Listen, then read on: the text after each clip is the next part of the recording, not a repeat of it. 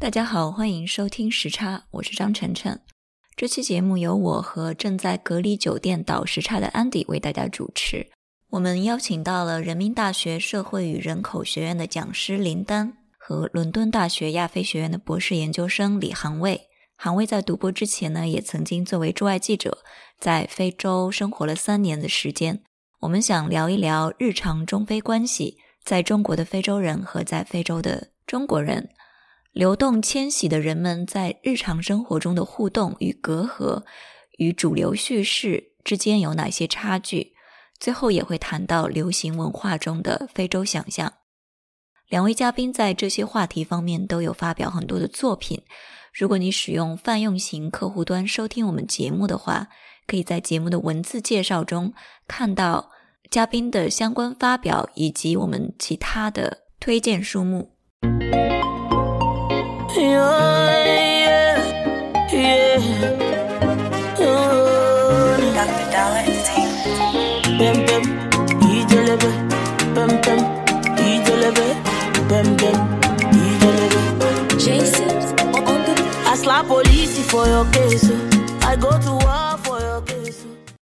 嗨，哎，我是林丹，嗯，我是一个人类学者。 我的研究关注的是在中国的非洲人，尤其是在广州的非洲商人，他跟中国人之间的互动。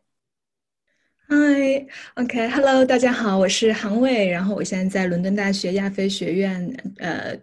读博士博四，然后专业是政治学和国际研究，然后现在在完成我的博士论文写作。嗯，我的博士论文关注的主要是媒体政治和中非关系。那我因为之前在非洲做记者，所以一直以来我也非常关注，就是非洲的中国人还有他们的日常生活。那我之前的论文有写过，呃，比如说像中国在非洲的投资、赞比亚的中国赌场、赞比亚华侨的结社、非洲的中国性工作者这些。嗯，感兴趣的朋友们可以搜一下，我们也就是欢迎随时交流。然后很高兴有机会跟大家聊天，然后在这里我想特别感谢一下晨晨和安迪，因为我记得在伦敦 lockdown 的期间，我一个人出去买菜，然后有时候就会听时差的节目，然后可以说是陪我度过了就是还比较特别的一段时光，所以谢谢晨晨和安迪，还有当然还有郭婷和和三土他们，谢谢你哈，我也没想到突如其来的感动 来了一波。嗯，今天非常开心可以请到两位，因为我觉得你们一个是关注在中国的非洲商人，另外一个是关注在嗯在非洲的嗯中国的移民啊，包括企业、包括工人等等。然后就是我觉得我看林丹的那个研究的页面上面说，你的嗯研究方向之一就是日常中非关系，我觉得这个概念很有意思，就所以我们今天想从。日常生活啊，人员交流的角度，可能来谈，嗯，中非关系。我你们两个可以先和我们分享一下，就你们对日常中非关系这个概念有什么理解吗？好的，那我先来说，谢谢啊，你还去查了这个我写的日常中非关系啊。当时我也想了一下怎么翻译这个事情，因为我当时论文也是用英文写的。然后其实我一直想探讨的是 m 啊那个 everyday multiculturalism，就是日常多元文化这样一个问题。我就想探索说，在中国的社会里面，是不是实际上我们存在一种。多元文化，它是在日常的生活中、日常的人与人的交往中展现出来的。呃，那我 focus 的人就是在非洲人，特别是就刚刚我说的非洲商人身上。那我其实就想说，因为日常我们啊不是日常，我们通常讨论中非关系的时候，啊，你们都是国关背景哈，你们大概也能感受到讨论里面很多时候是不见人的，呃，你们的。标题往往是就很厉害了啊！就我们经常讲个体故事的人看来，你们标题都是比较宏大的，是吧？是讨论一个中非交往，可能是从呃外交关系上或者一些政策上面是讨论。那从我们人类学的角度，更多的是从人的交往，呃，在一个非常的微观的角度去讨论人与人之间的交往。啊，那我就想说，其实这种我们当我们讲中国和非洲的关系，或者非洲不同国家的关系的时候，其实也可以从每日的交往里面去捕捉到这一种交往的途径哦，所以我当时就是这样想了一下，就怎么将 everyday multiculturalism 和那个 interaction 联系起来，所以我当时就用了这样一个呃日常中非关系，啊，所以我的意思还是我们应该要从日常中，从活生生的个体的人当中去看啊，我们这种交往。当然，这种交往其实它是受到它背后有很多的政治、文化、社会的因素在。在里面交织着，就当我讲 A 和 B，呃，一个中国人和非洲人的交往的时候，肯定不只是这两个人本身，他同时也是在背后被这样一套文化和社会的体系所塑造着。所以在这里面，从他们的交往里面，呃，也可以看到现在的一个全球化进程，也可以看到啊，我们在讲中国的地位是吧？现在都在讲，也可以看到一个中国的影响吧，因为。呃，最近好多好多非洲人来到来到中国，来到广州，也不是最近了，最近十年以来都是这样。其实这个也是跟呃中国参与全球化或者说全球化进程在广州的一个展现是有关系的。所以当我研究日常中非关系的时候，呃，我一方面是看到了很多人之间的交往啊，另外这方面也看到了很多就是背后的一些社会进程。嗯嗯，我我想回应一下林丹吧，就是其实我觉得政治学和国际关系也不一定，或者说不全是，就是要关注宏大和有明确的政治性的组织，我们也可以关照日常，也可以借鉴人类学的方法。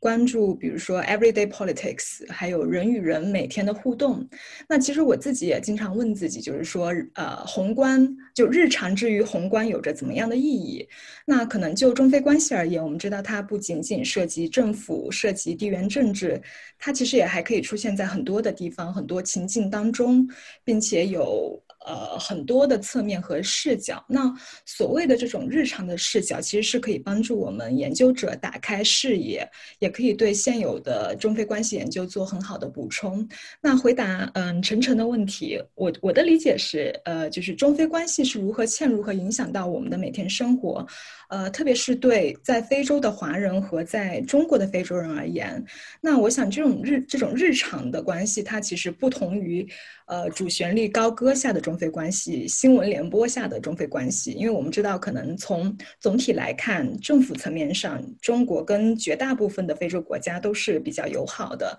但其实这种友好和官方的亲缘，它并不一定意味着民间的友好和亲缘。那比如说，对于我的研究对象来讲，那呃，比如说赞比亚的华人，那他们眼中的日常的中非关系，可能是赞比亚海关会不会在他们入境机场的时候区别对待他们？那对于对于一个可能准备到赞比亚投资的企业家来讲，那他。在查看官方文件的时候，可能会看到中国被描述为赞比亚的全天候合作伙伴。但是如果他在查看新闻的时候，会发现这个国家有着反华的历史，那他作为投资者考量会更实际。他如何来评估？呃，作为一个中国企业可能会遇到的政治风险，那对于广州的非洲人来讲，他们可能他们眼中的日常的中非关系，可能是他外出，就是呃出去吃饭的时候，他如果比如说忘了带护照，那他是不是要还要回家去取？他需不需要担心会在呃餐厅被警察查护照？那这些是我能想到的，就是比较具象的例子。那我觉得，就是作为可能研究研究者来讲，就是关注日常，其实也是，嗯，我想是这个质性研究和田野的魅力所在。就是正是因为我们关注日常，所以我们可以接近呃更具体的人，他们的每一天，嗯，而不是一个被粗暴概括的符号。你你让我想起了一句话，在田野中的时候，呃，其实。有非洲人不止一个非洲人这样跟我讲过，他说中国和美国，你看新闻的时候他们是最敌对的关系，但是在日常中，你看中国人多尊重美国人，中国人跟美国人在日常关系可好了。然后你就看我们非洲人，我知道你们中国人常常在宣传说在外交上跟我们非洲国家多好，哦，但是在实际上你们是最歧视我们或者对我们有敌意的。哦，当时我做田野的时候，其实有不止一个人这样跟我讲过。我觉得这个也可以回应一下刚刚韩伟的问题，呃，讲的话。嗯，我刚才就想问，差不多的。这句话，就是一一方面是政治精英和官方对中国和中非关系的赞扬，另一方面是每日生就是日常生活中中非关系，嗯，可能就没有主旋律所就歌颂的那么的和谐。那可能不能单单去说。这个两者之间的差别，就是说，官方在粉饰太平，可能就是嗯，官方和政治精英的态度和日常生活中的脱节，它能展就展现背后的权力关系。嗯，就想问，就是在你们研究的嗯过程中，日常生活中中非双方的人对官对官方的这种粉饰太平啊，或者这种主旋律，他们是怎么看的？你说是呃，非洲人他们对官方的这种主旋律是怎么看吗？因为当这个问题你问主旋律的时候，可能更多的是对一个中国人而言，对于非洲人而言，他们其实可能不关注，或者他们也不了解什么是主旋律。呃，然后其实因为刚刚你都聚焦在一个官方和地方上嘛。哦，但是其实这种日常中非关系，它不单单是一个官方和地方的一个二元的对话，它可能本来因为在日常生活中，非洲人是一个很多元的群体，呃群体，它内部也有很多很很细微的的这种关系，所以当我们讨论他们日常的这种关系的时候，实际上是很多面的。我我很同意林丹说的，就是说它肯定是有一个复杂性在里面的，不光不不仅仅是中央和这种就是二元的关系，那还有就是更复杂的一个呃关系和角度在里面。那可能对于在非洲的中国人来讲的话，他们可能有时候并不是很满意这种。不管是你说粉饰太平也好，或者是说这种主旋律高歌下的，呃，媒体环境的情况也好，嗯，比如说他们会经常抱怨，就是呃，非洲人可能出现一些针对中国人的一些问题，比如说他们会针呃，在过海关的时候，他们会经常针对中国人，那这种呃事情可能在。我们的新华社或者央视的报道上是呃从来不会出现的，那他们其实也很想就是说去解决这些问题，但往往可能这个是会被政府或者说被主旋律所忽视掉的。嗯，我刚刚想到一个，就是说日常呃人员互动影响到所谓的 high politics。嗯，高层的一些外交事件的，就是今例子，就是今年疫情的时候嘛。嗯，你们我看韩伟应该也写了文这方面的文章，就是一些广州的一些举措，嗯，对呃非洲籍居民的一些歧视性的措施，后来就是上升成一个外交危机，包括一些嗯。非洲国家的政府就是提出抗议这一类的之间的，对，这就是一个很好的例子。嗯，对，就是想说，嗯，这个非洲性这个概念，那就是中文，就是中文或者说国内语境下，就是有没有 blackness 这种概念？当时刚才提到了说，那非洲是一个特别复杂，然后特别多元的，嗯，这么样一个被想象出来的地理文化空间。嗯，那可能普通国人你就不要说，就是知道什么 卢旺达和布隆迪之间的区别，可能就是连摩洛哥和南非的区别都说不太清楚，因为就是可能在中国的这种 popular geography，就是中文怎么说？呃，嗯，就比较接地气的地理想象中，可能非洲就是一个呃特别特别。就是模式化、特别刻板的一种，比如说之前那个央视小品，然后刻画那种非洲，可能大家对非洲想象还是那样的。嗯，那就是就是一方面，我我想说就是就是可能哦，扯到 everyday international relations 上面，就一方面是有这种嗯 elite narrative，然后是就是说中非是什么全天候合作伙伴，但实际上就是嗯 blackness 是非洲性或黑黑黑。怎么说呢？黑性这种概念，可能虽然说在中文中，中文中没有没有对应的对应的这个概念，可是实际上在日常生活中，是非洲裔居民或者非洲裔移民也好，和日常中国人的接触，或者和中国国家执法者的接触，在这个过程中是被生产出来的。所以这个非洲性在中国是确实存在的，是一种就是权力产生出来的这么一种产品，不是一个问题。对不起，扯了扯了好多。嗯，我其实，在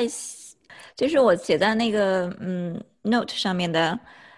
就是非洲籍的移民，嗯，和来自英美等北方国家的非裔居民，我就很好奇他们在中国体验到的事情。一方面有有有可能有一种其实是基于 blackness 的，但可能也有一种互动的模式是基于国籍的，嗯。当然，国籍不是能很快能看出来。我就记得在看建厂视频的那个那个一期关于 being black in China，我忘了中文中文有点标题党哈，叫什么北漂呃中的黑人那一类的。但其实采访的人里面并不只是在北京。然后其实好几个人都是，比如说来自加拿大、来自美国、来自英国的，让他们坐出租车，出租车司机问他们说：“你们你们来自哪里？”然后可能这个人说：“我来自英国。”然后他出租车司机就会说：“不可能，英国没有黑人。” 就这一类的。其实这一点我也想到，就是说，嗯，其实拿着北方国家护照，呃，在中国的非裔，或者说，嗯，对非裔，他们相对于拿非洲护照在中国的非洲人来讲，他们其实是更 privileged 的。呃，比如说在遇到一些事情的时候，嗯，我想一些非洲人，他们特别是如果他们是三非人员的话，嗯。可能林丹老师可以纠正我一会儿，如果我说的不对的话，嗯，就是他们就是说非洲人可能相对呃北拿北方国家护照的人来讲，可能有对有一些事情更不敢直接发生，因为他们可能会很怕会影响到他们之后的，比如说签证申请呀，或者会不会被警察找上门之类的。哦，我不知道你说的不敢发声是什么意思，呃，但是你刚刚提的那个。其实是一个很好的问题，就关于来自北北方国家的黑皮肤的人，因为其实在我研究中，我也发现这些人他们确实是想拥有 privilege 的，然后他们往往是受到中国人更好的对待，所以我当时也在 argue 一个问题，就说这其实更多的是一个 class 的问题，是一个阶级或阶层的问题，而不是一个 racial 的问题，然后呃。你会看到一个一个美国的黑人哦，当然刚刚那个晨晨举的例子有点极端了。好多时候，呃，中国人或者第四世纪，他们还是能知道美国和英国有黑人的，特别是法国，呃，他们会跟我说啊，法国有很多黑人 这样子。嗯，所以我在田野中的时候，其实常发现他们对一个美国的黑人是有更好的态度的，呃，而且从他们居住上，你也可能分得出居住的区隔。譬如说，一个拿着加拿大或者美国护照的黑皮肤的人，他可能会住在 CBD 的地区，就住在呃商业中心啊，因为他们可能会在一些国际学校里面，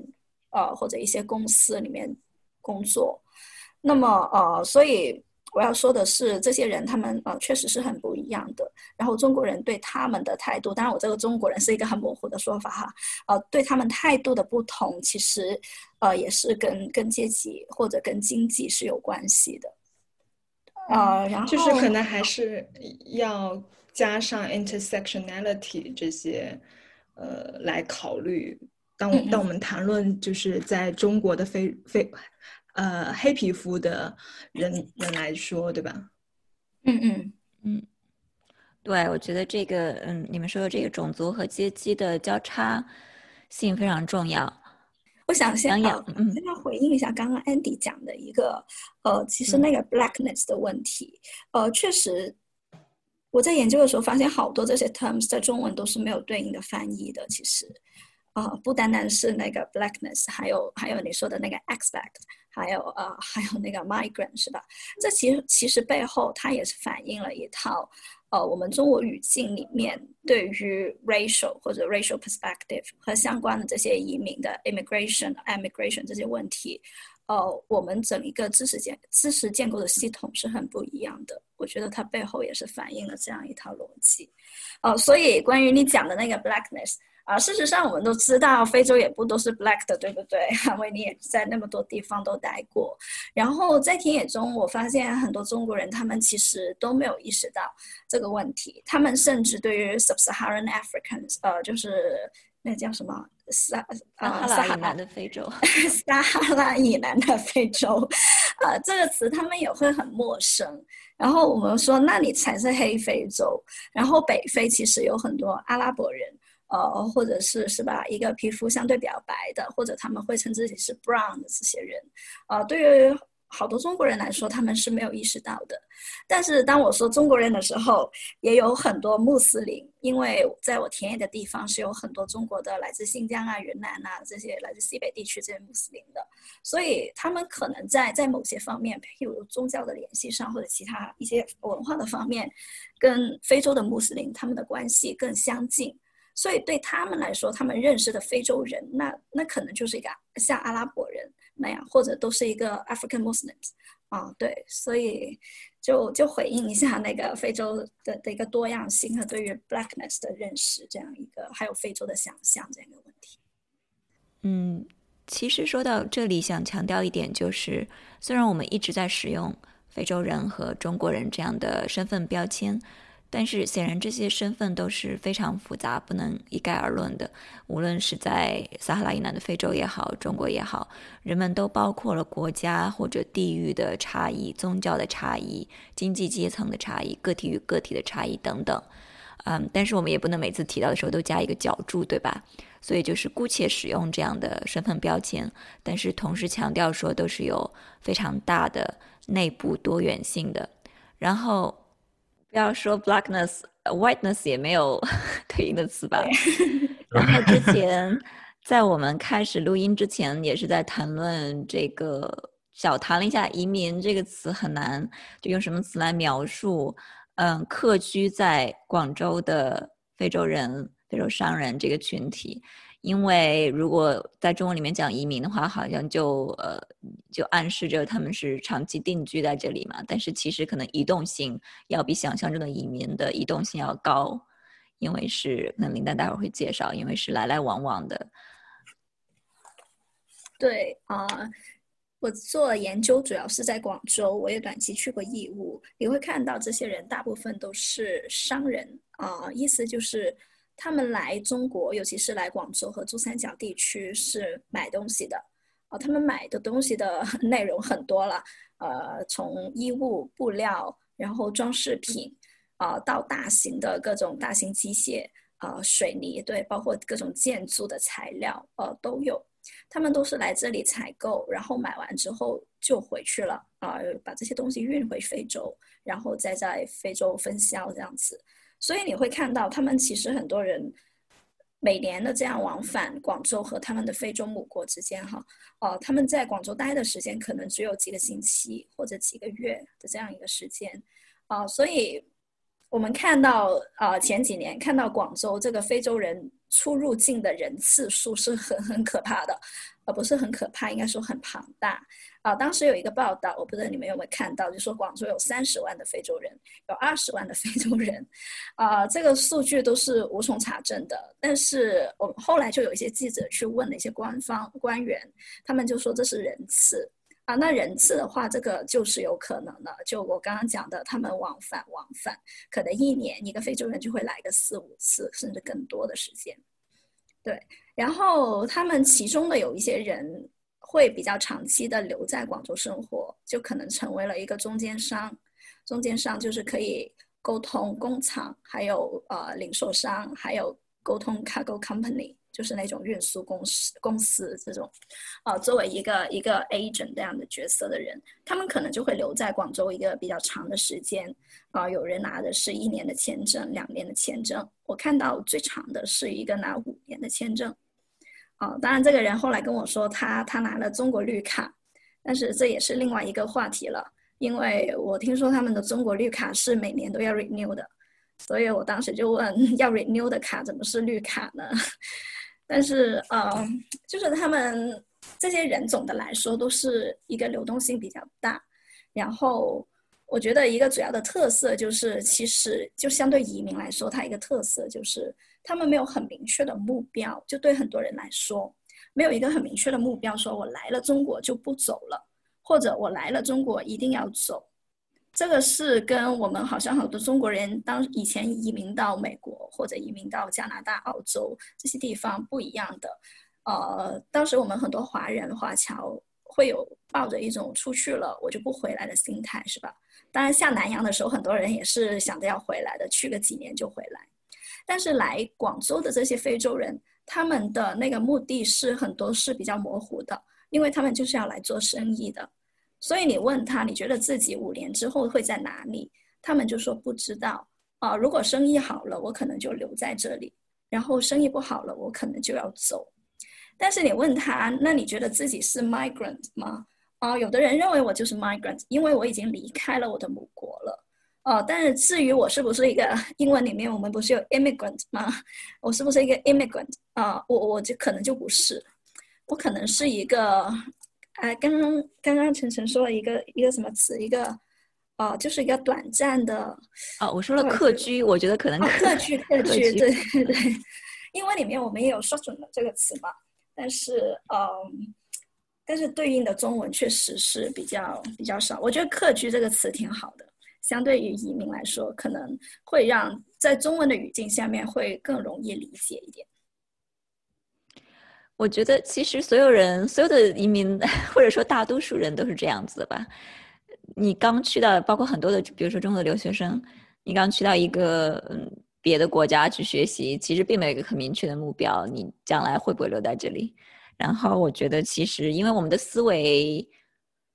很固化在领土国家的范畴中，所以其实很难接受这种人们在。边境，呃，人们在穿越边境的时候没有一个明确的目的，这样一个这样一个实践，现实实践。但是我觉得，呃，我刚刚强调那一点，是因为很多中国人吧，我访谈到的很多中国人，他们都有一种一种误解，包括媒体上报道的也是说，非洲人啊来了，在广州白云机场就把那个护照撕撕掉了，然后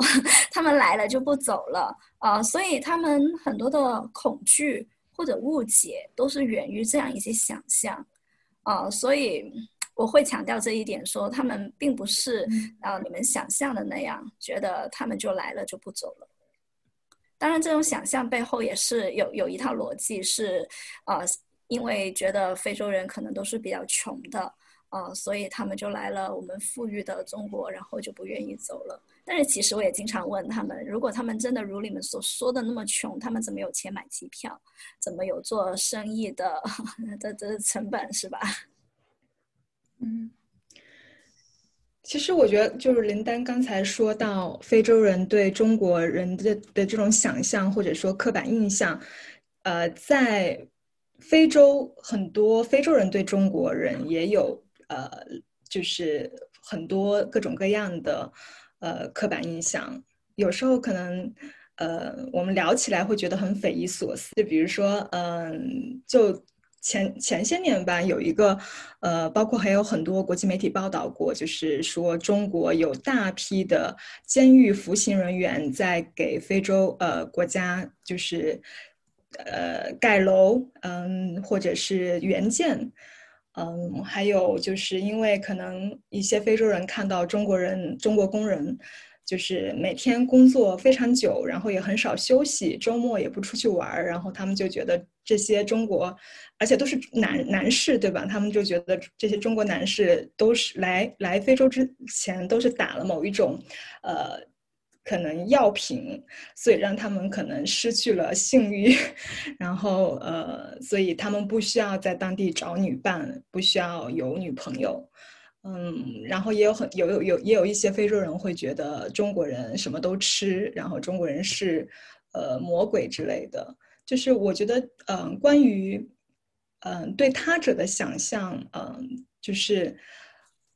这种或者说这种刻板印象，其实不管有多少的学术工作生产出来，可能他们往往还是会坚持呃认为他们想要相信的。所以很多学者也跟我说过，有时候会觉得做学术会有一种无力感，因为比如说像嗯一些学者就是通过多年的呃田野调查，然后。就是证明，那在中国的中国公司，他们雇佣的大部分其实是非洲人。比如说，呃，我们 SOAS 的两个教授，他们去年发表了一个报告，就是说，呃，中国公司雇佣的，呃，在埃塞俄比亚雇佣的，呃，员工当中，超过百分之八十九都是非洲人。但是可能在呃大部分的非洲人的想象当中，都是觉得这么多中国人到非洲来，他们一定是抢夺了他们的工作机会。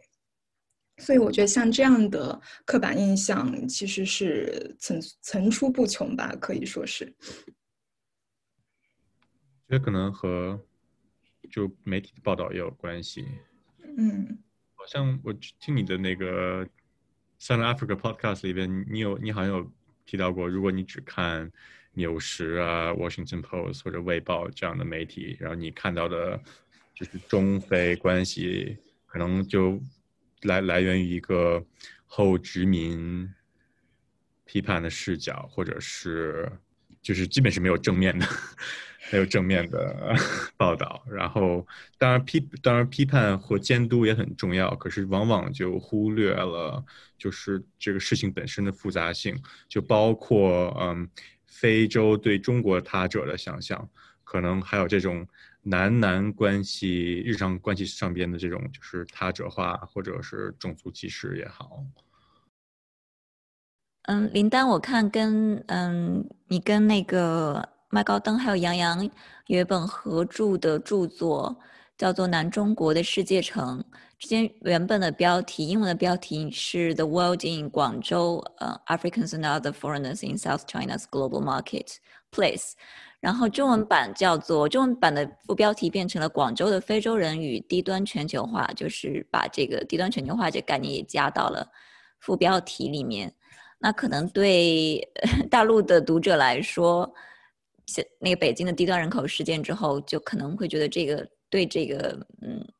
概念可会有一些误解，能给我们介绍一下什么叫做低端全球化吗？好的，好的。哦，那个对书的中文 还是我翻译的，啊，当时我们对提供了几个翻译的题目，然后就要了这个“南世界的中国城”这个，啊，低端全球化确实是书里面一个比较重要的概念，呃，这其实也是呃我的导师当时在他的上一本书写重庆大厦的时候，他就已经在用这个概念了。哦，他讲的其实是相对 相对于所谓的高端哈，高端在他看来就是很多你啊跨国公司的那种很很大型的大规模的这样一种经济的连接。然后当我们讲低端全球化的时候，其实强调的是一个人与物的跨国界的流动。然后这种流动往往涉及的是比较小规模的资本呀，然后它往往涉及非正式的交易啊，这种非正式它可能是半合法。或者是非法，然后更多的是在一个灰色地带的这样一种交易，呃，譬如我们早几年非常非常时兴的山寨产品，我不知道你们知不知道？啊，就是各种 logo 跟跟原来的很像的，可能 Nokia 就变成 Nokia 这样的东西，啊，它就是山寨，但是嗯，它其实处在一个灰色地带里面，因为你很难判断它就是一个非法的这样子。啊，所以这种这种交易常常经常存在于呃发展中的世界了，也是我们现在经常讲的这个南方。哦，但是其实要强调，当我们讲低端全球化的时候，为什么这个词这么触动自己的神经？因为在中文里面啊，我们对低端、高端都有好多的想象，是吧？尤其是像我们一开始录音之前，我们还在说北京的低端人口。哦，我们可能低端要驱赶低端人口，所以，但是当我们讲这个低端全球化的时候，侧重点其实不是要呃区分所谓的高端和低端了，呃，我们更多的是从一个是一个规模上，还有一个很很很微观的视觉里面，也是要强调一个自下往上的，呃，或者是一个人与人之间的有人参与在里面的这样一种全球的流动和交往，呃，这才是我们要强调的这种低端全球化的概念。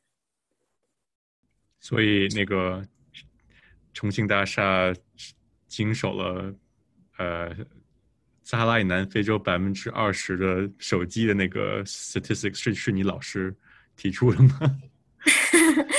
啊，当时 是的，所以当时呃我去做这个研究的时候，呃也是想看一下是不是这个低端全球化贸易的中心要从香港转移到广州了，或者广州是不是正在成长为一个新的中心？因为当时已经目睹了，就察觉到这样一个趋势，就是说，哎，好像重庆大厦里面的一些非洲商人，他们跑到广州去了，呃，他们可能要去广州做生意了。然后有很多人在说，呃，珠三角是一个，就是因为成本更低，然后生活也很便利，所以它可能是比起香港一个更好的一个地方去做这种跨国贸易。哦，所以当时我就想在在广州看是不是这样的。当然，我们研究之后也也觉得它就是要成长为另外一个低端全球化的中心。嗯，我看你的导师，呃，就是麦高登，在那个我看的那篇关于界面新闻的采访里面，就是很欣赏这种呃半合法的商品的生产嘛。然后他就是说，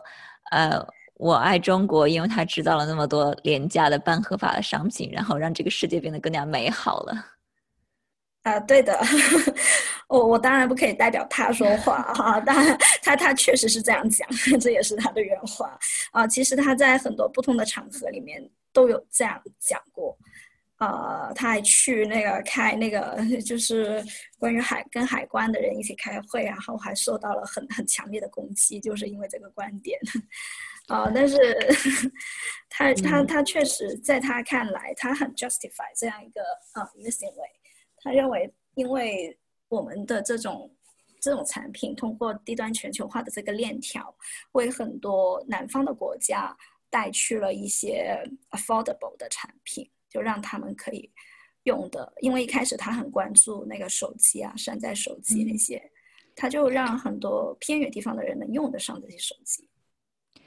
因为我想，可能有一些人就在有一些人看来，知识产权制度和全球的知识产权体系本身也是会加剧全球不平等的一个因素吧。然后我看这次，尤其是疫苗啊这个事情，就最近有很多的争论。啊，印度和南非就是像给那个世贸组织提出了一个提案，就是要看能不能暂时的。嗯，取消对疫苗的呃新冠嗯医药和疫苗的知识产权保护，但是就是毫无例外、毫无意外的遭到了所有北方国家的反对。对，因为你提到这个有，因为呃，可能中国的生产成本在增加，可能有一些人在去一些生产成本更低的地方，比如说越南，是是有这个趋势吗？从广州到胡志明。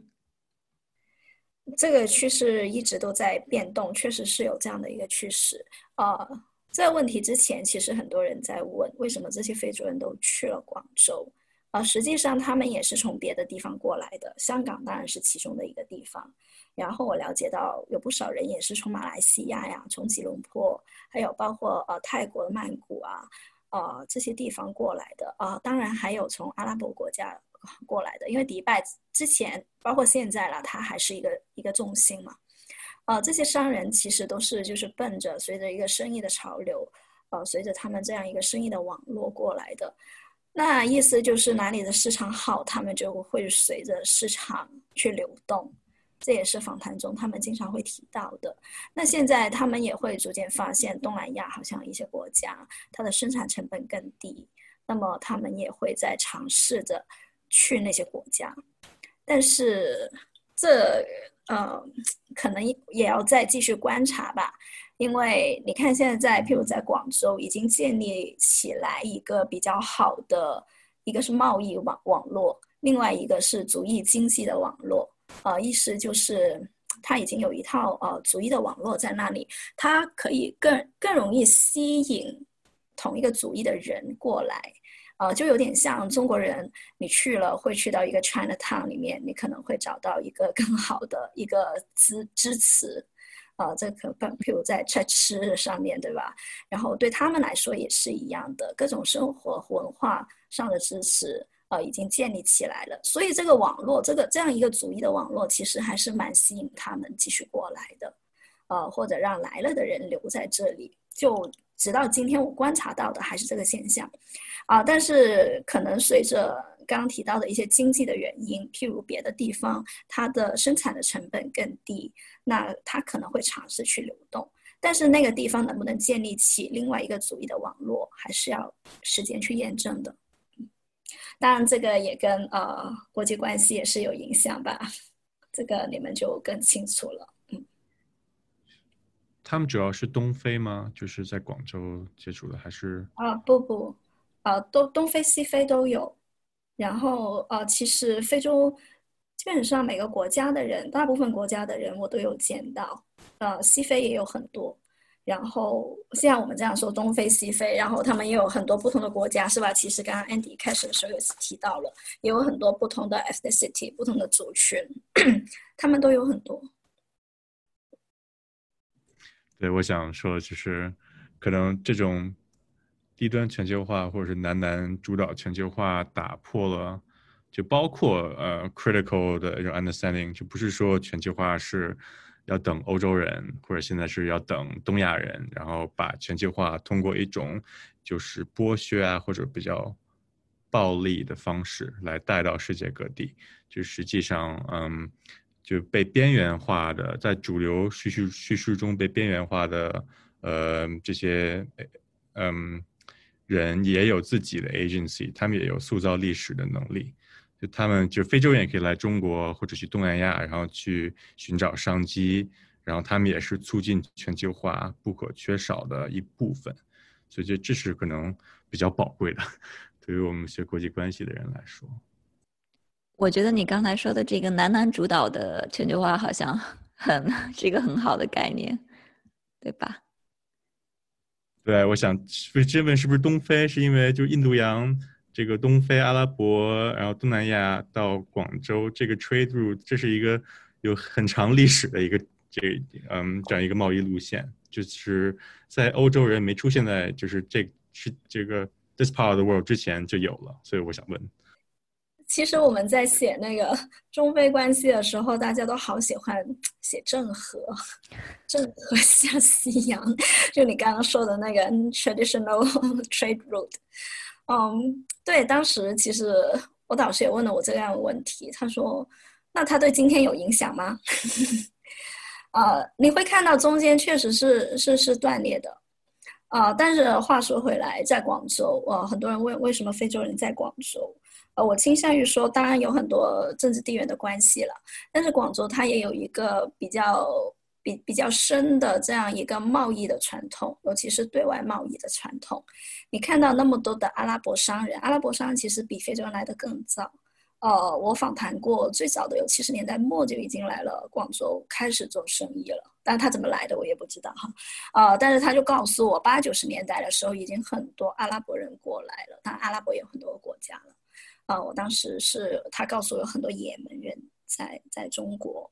呃，所以你会看到，其实广州它本来就有很多这些外国人过来，呃，广州还有那种呃那个叫什么外国人公墓的，就是以前呃那些波斯人、波斯商人来的就留下的一些一些墓碑啊那些，所以啊要说的其实就是广州它本来就有一个很。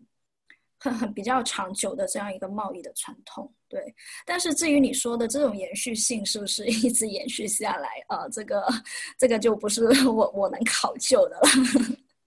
就今天来的非洲人，他也不是奔着以前有好多波斯人或者什么人来了，所以，但是你会看到他那个。哦，现在不是喜欢讲 infrastructure 这个词，你换到这种 trading 的这种 infrastructure 还在的，包括广交会，包括广州曾经作为唯一的通商口岸这样留下来的一些对外交往的 institution。嗯嗯。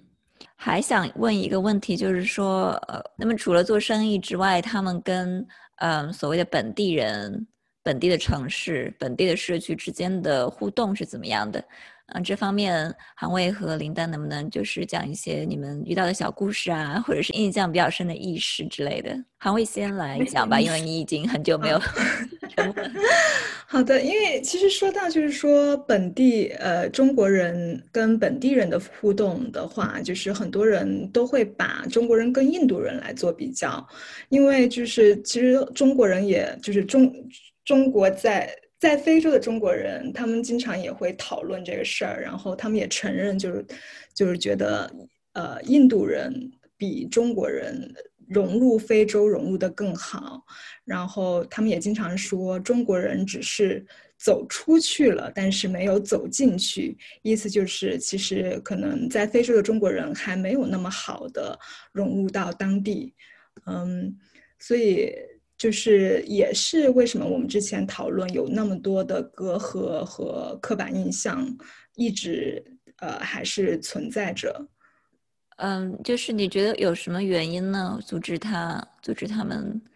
嗯啊，那当然，首先是比如说呃语言的问题。嗯，就是因为我我可能稍微介绍一下，就是在非洲中国人的组成哈，在回答你这个问题之前，那。呃，我们知道，在非洲的中国人，呃，少数一部分可能是专业人员，他们是通过政府间的协议或者援助项目去的，比如说援非医生。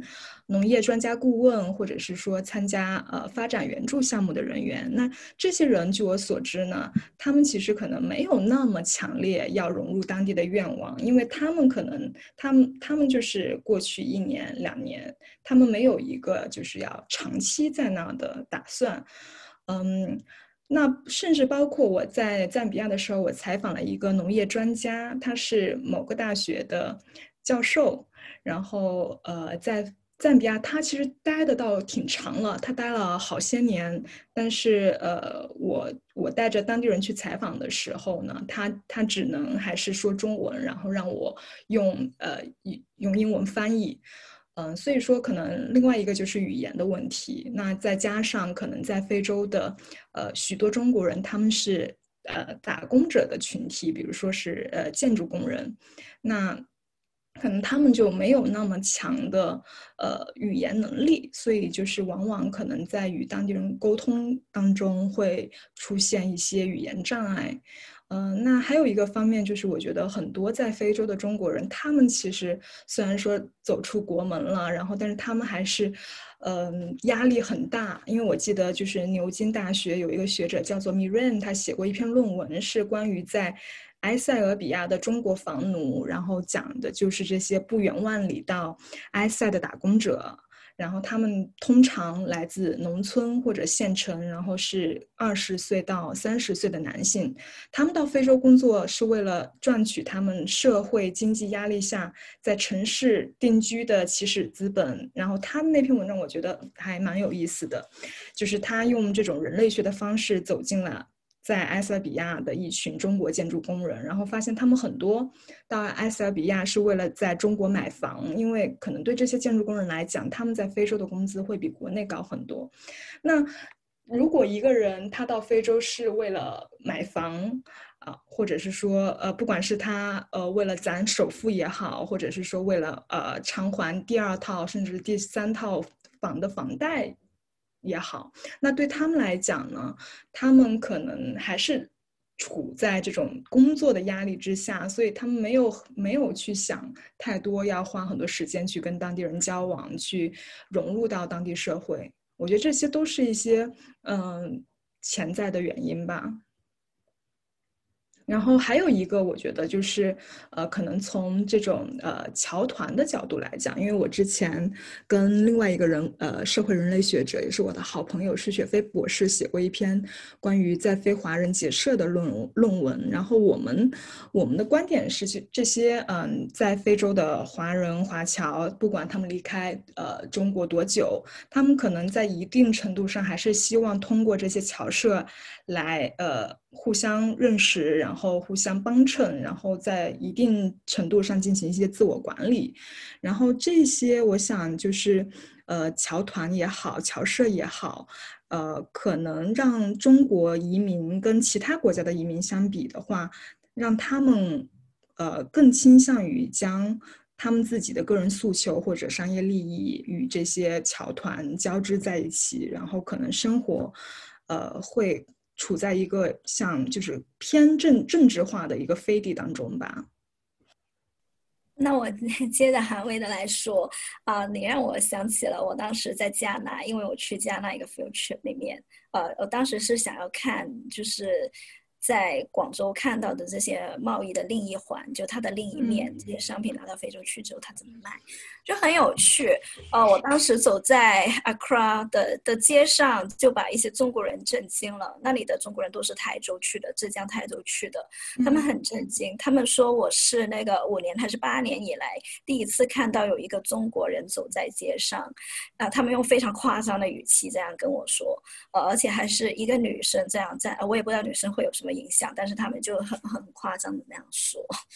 啊，因为在他们看来，在加纳的生活都是你刚刚用的“飞地”这个词，就真的是在一个 enclave 里面，在里面什么都有，呃，他们都是把在那里做做鞋厂的，还有水泥厂的。然后他们就只在那个厂区里面生活，就在他们的员工宿舍里面生活。然后确实是他们没有想要融入当地的生活，就不要说融入了。他们给我的印象是，他们连接触呃当地的的语言和文化都不愿意，因为他们就是签了一个合同，就是要五年或者三年就回国了。哦，对，他们的目标也很明确，就是要在杭州买一套房子，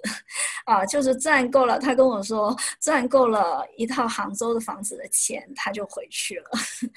啊，所以就也也是 印证了刚刚韩威说的话。所以我当时去去 Accra 的时候，我是觉得这这点让我挺挺意外的，因为我在广州看到的非洲人完全是另一个样子。啊，不是这样的，他们不住在飞地里面啊，所以 我也比较不同意有学者用 enclave 来来来形容他们，包括呃 community 啊 enclave 啊这些，因为其实他们用我们的话来说是散居啊，散居分布在这个城市的不同的角落里面，当然有一些一些点啦，有一些点你会看到比较多的非洲人，特别是在一些商贸城附近。啊，那很多是基于做也还是做生意嘛，做生意的理由，他们就住在那个商贸城的附近，啊，但是我没有我没有看到他们说要建立起像一个 China Town 那样的 Nigerian Town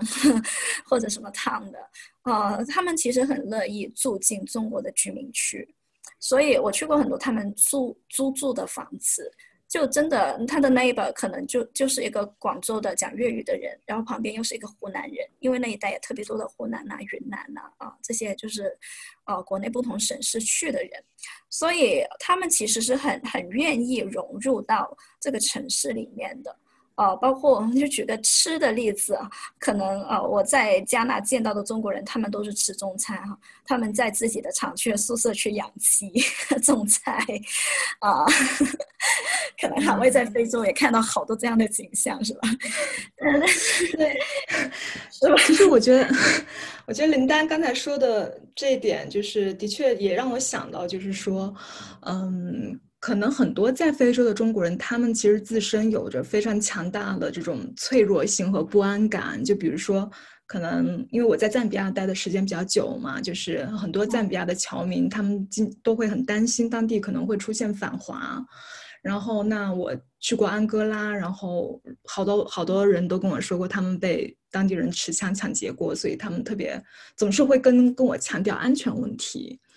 所以我觉得他们对感觉对当地的不管是治安也好，或者是呃一些环境也好，都是非常不信任的。也许也正是因为这种不信任，然后所以让他们更加的难以融入到当地吧。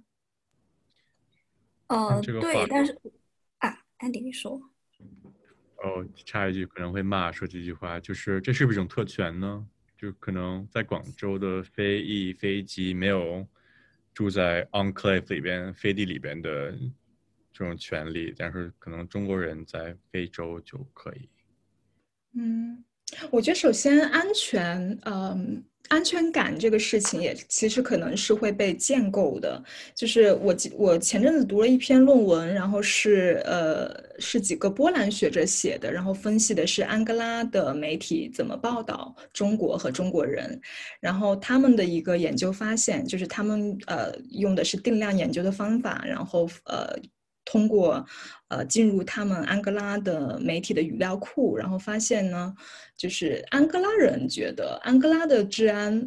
呃，下降与中国人有很大的关系。他们安哥拉人觉得中国人是这个 mafia，然后但是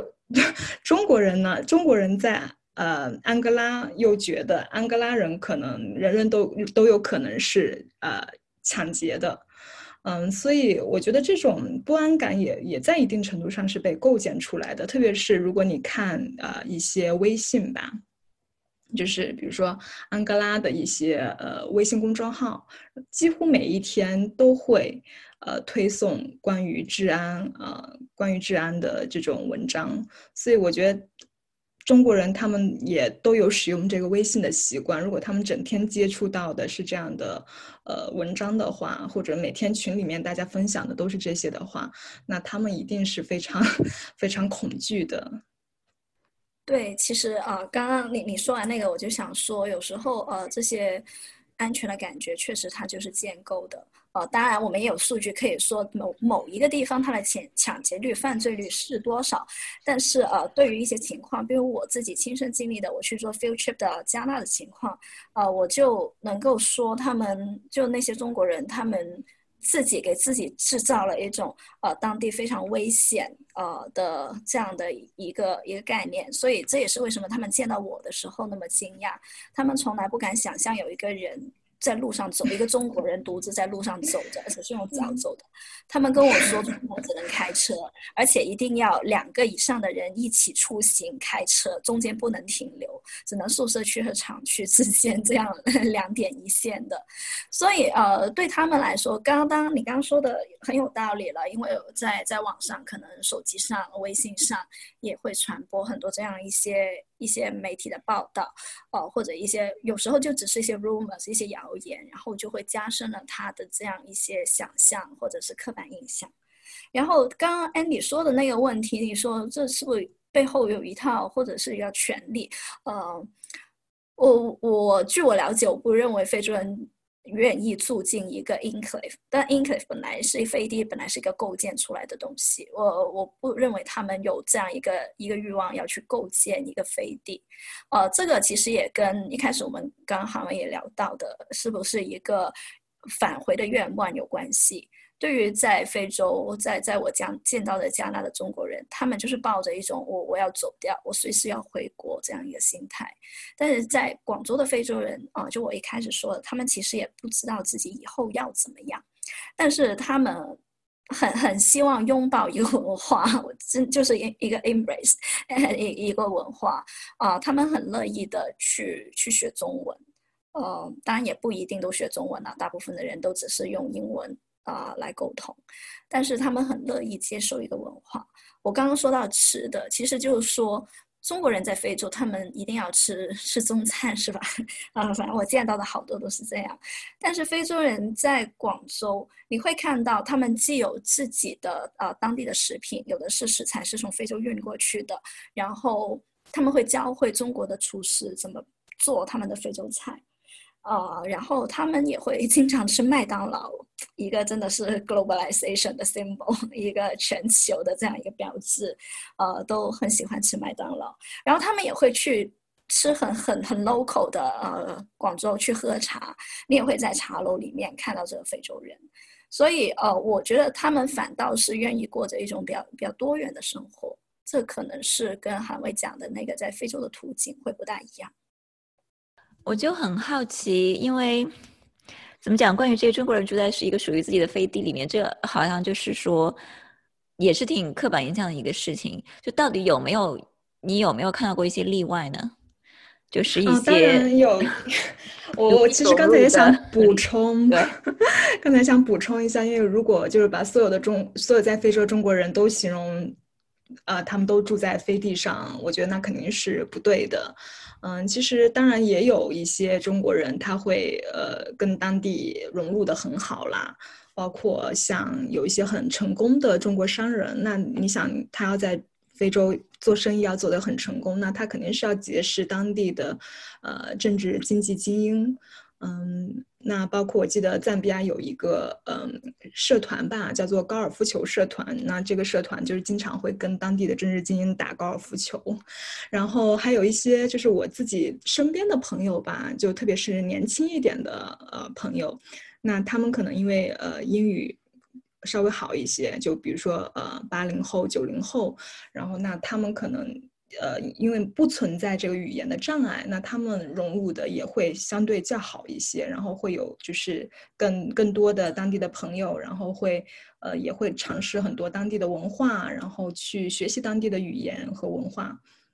嗯，而且我觉得这个问题其实也要看，可能看具体的国家吧。就比如说，可能像安哥拉，我刚举的安哥拉的例子，因为安哥拉的确是治安是比较差的。那可能在一些治安相对好一点的国家的话，那可能情况又不一样。那安在安哥拉，呃的首都卢安达是有一个中国城，那就是许多中国商贩都在里面做生意，这样子就你可以。而且很多大部分的中国企业，我走访的都住在那一片。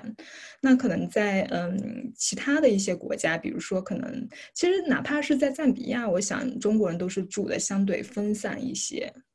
那而且可能每一个企业它的管理的方式、管理的模式也不一样。那有一些企业家他可能比较保守，他觉得啊，如果自己的员工。呃，因为安全问题出事儿了，那他要负责任，那他可能就是会选择更保守一些的管理模式。那有一些企业家可能他更开明，那他可能会就是选择更开明的管理方式吧。我想问一句，刚刚海威讲的那种呃不同，就是现在你说的现在年轻的中国人跟之前的中国人不同，除了年龄之外，其实是不是跟他们的职业也有关系？对对对对，我想我想会有关系，就包括可能一些呃较为年轻的呃中国人，那我遇到的有一些他们，比如说可能相对于像像是 freelancer，那他们他们的职业就是跟之前我说的那些可能，比如说建筑工人啊，或者是呃就比如说国企央企的员工，那就很不一样的，他们有更呃更灵活吧，我觉得。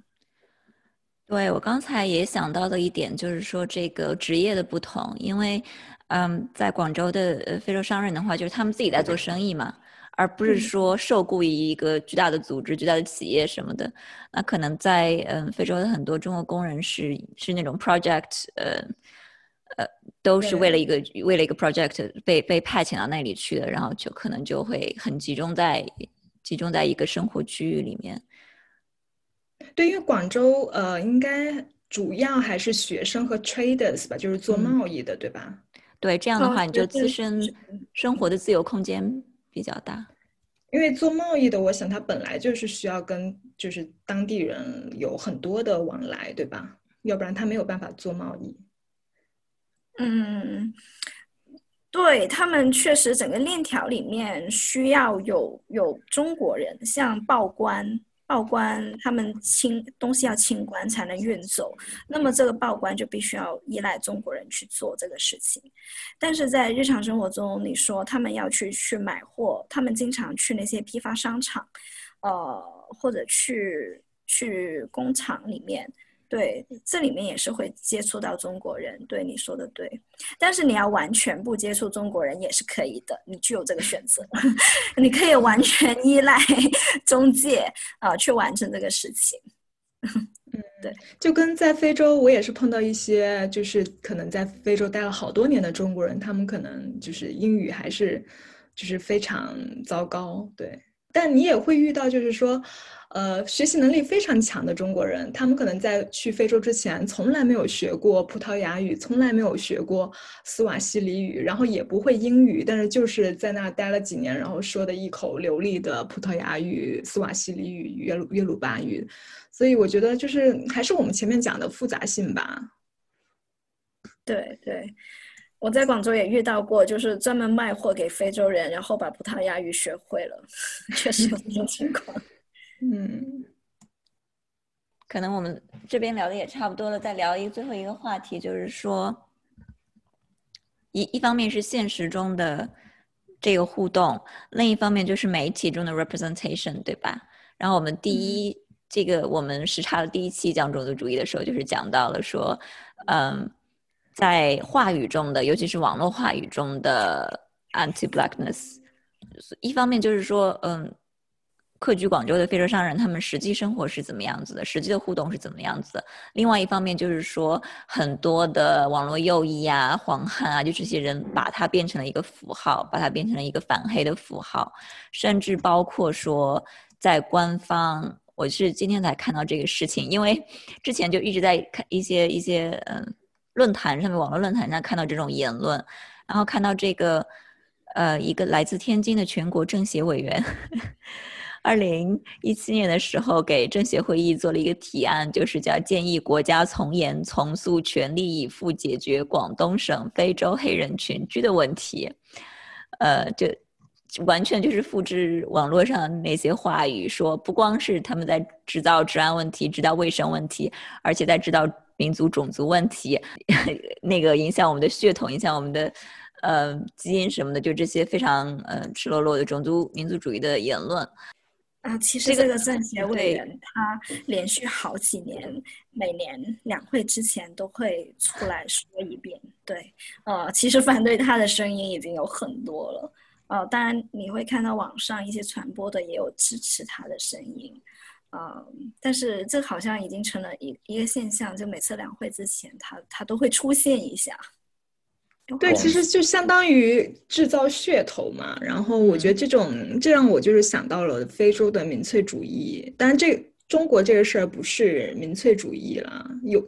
但是就是有这种希望通过这些事件或者发出这样的声音，然后。制造一些噱头的这种倾向，然后这个让我想到，就是说，呃，民粹主义在非洲这些年也是非常有市场嘛。比如说，一些非洲政治家，特别是在野党，在大选之前，就是可能会喜欢打反华牌，然后。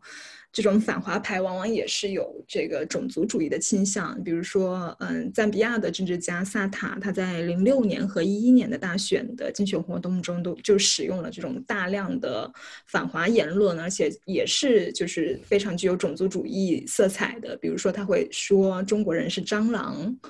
然后包括就是。他他现在已经去世了哈，但他的侄子呃叫做 Miles Sampa，他现在也是卢萨卡的市长，还在向他学习。比如说，他今年早早些时候，他就会。就是称呼中国人为 China Man，也是就是非常有歧视性质的词语，而且在就是他的社交媒体评论当中呢，也会有很多赞比亚人就是称中国人为中国猪吧。就是我觉得总是会有一些政治家希望就是打这种种族主义的牌，对，然后把很多比如说国家治理的问题，嗯，就是推向。就是让让外国移民来当替罪羊吧。啊，对的，确实现在呃有替罪羊这样一个说法，在移民研究里面我们也有，呃，总是出现在一些社会问题或者社会矛盾的时候，就会觉得这些外来人、这些他者就是应该被责怪的人啊，确实是有的。但是，嗯，其实我们要探究的是非洲人是因为什么原因，他们是不是？呃，一个就特别容易被被被 blame 的一个群体，那可能是不是背后有一些什么呃种族的呃偏见的原因，或者其他的一些可能阶级之类的原因在背后？嗯，然后我记得安迪之前提到春晚小品，就是主流媒体中，嗯，官方的一些宣传啊，就是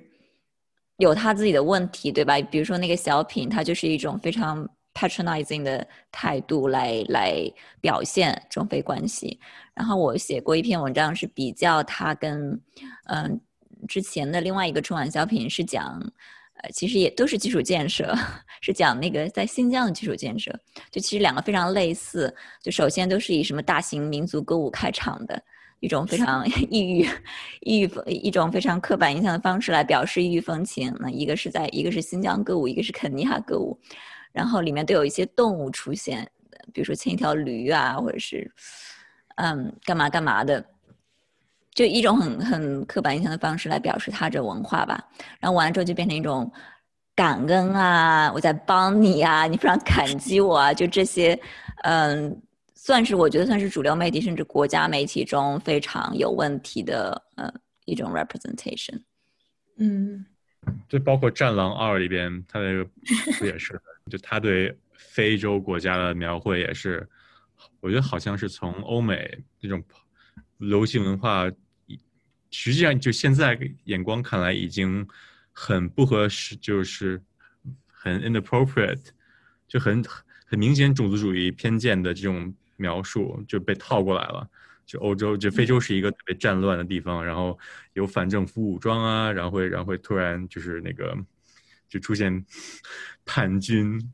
然后有政变，然后会出现就是有有那种呃完全被 victimized 的非洲小孩的画面在里边，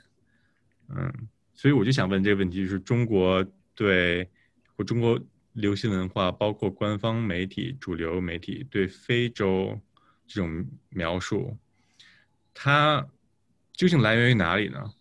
很明显，就有很多和欧美流行文化的这种相同性，可是它没有，就是它自身的特殊性有没有？我觉得有呃相同的吧，就是可能包括就是呃刚才安迪提到的，就是可能想到非洲的时候都觉得非洲只有动物和森林。那这个在欧美流行文化当中其实也有很多体现，就比如说不管是这个康康拉德的黑暗之心，或者是说海明威的非洲的青山，也都是有这种共同的元素，就是热带丛林嘛。然后包括如果你去搜，可能呃最近出的非洲的小说，然后呃或者是电影的封面，然后可能经常也是会有这种动物和森林来做封面。那我我觉得中国媒体在就是描绘非洲的时候，也还是会落入这样的一个框架里面去吧。就比如说，可能如果你看中央电视台的纪录片。那可能很多时候也是关，就是就是关于 safari 嘛，对吧？然后可能我觉得中国媒体的一个特殊性，可能就是可能会更强调就是中国对非洲的援助，中国对非洲的贡献。嗯，不管是从呃七十年代的坦赞铁路。或者是到可能更近些年的蒙内铁路啊、亚吉铁路，然后可能会更强调于就是说中国对非洲的贡献，对，而可能忽视了非洲同样对中国也有很大的贡献。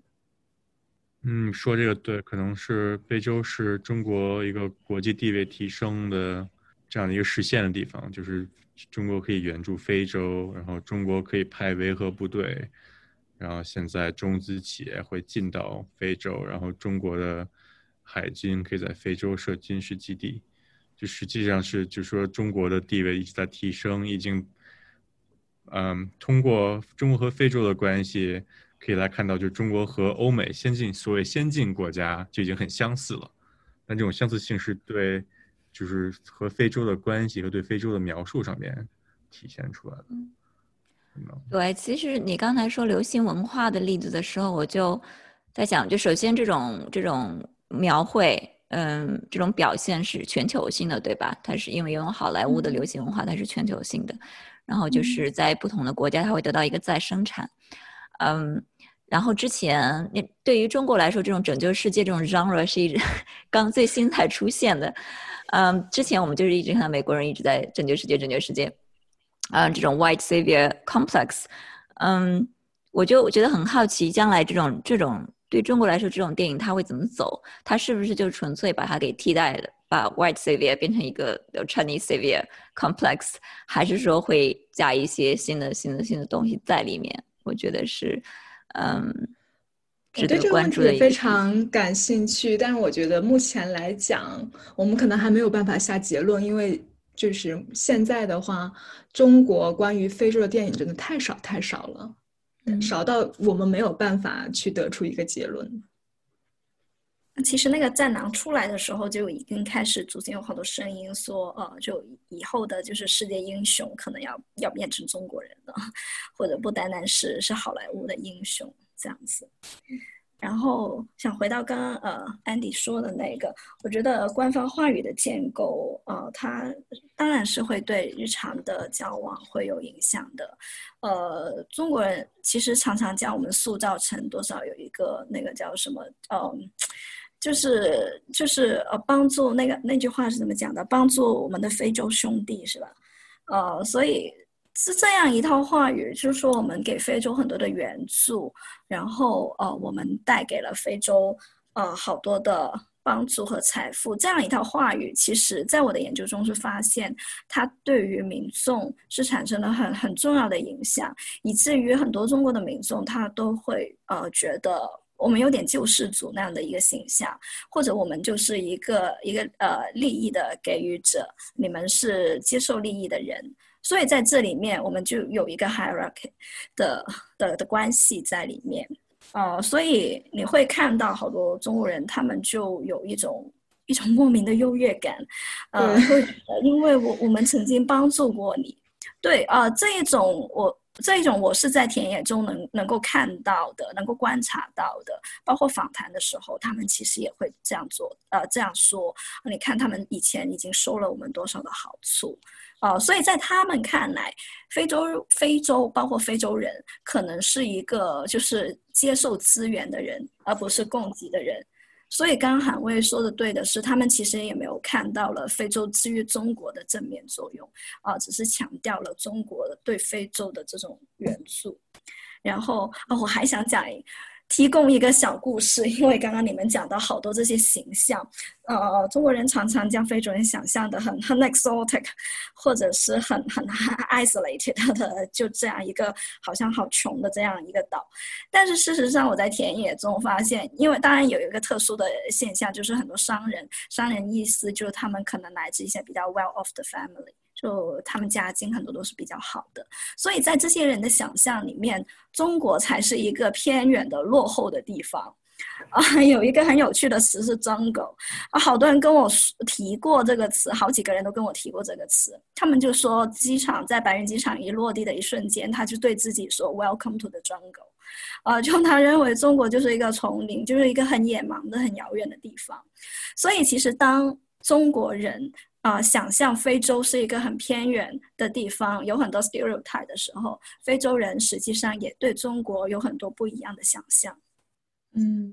这个真是太有意思了，就把对方都想成，双方都把对方对方想成张狗。对，嗯，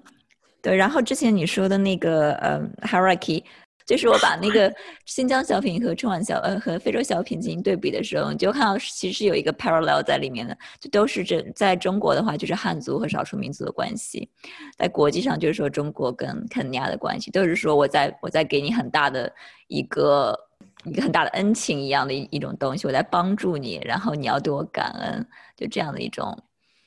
一种。我在在非洲。就是的，很多中国人，他们经常会跟我抱怨说说，哎呀，这些非洲人真的不知道感恩，就我们给他们那么多援助，然后他们还不知道感恩，还要这样对我们，然后他们每次说到这些都会很生气。因为我在中国也听到一样一样的话，那些商贸城的店主也说非洲人他们不会感恩，还那么挑剔。那今天非常感谢大家来和我们聊。嗯，需要报一下时间吗？我这里是下午的三点钟，你们几个的时间都是一样的。哦，特地呃，之前忘忘记说，安迪其实现在是在隔离酒店和我们通话，然后一直在和时差。北京时间九点五十五。好，那再见，谢谢。好嘞，拜拜。谢谢晨晨和安迪，谢谢，谢谢。这就是我们二零二零年最后一期时差，祝大家新年快乐，明年再见。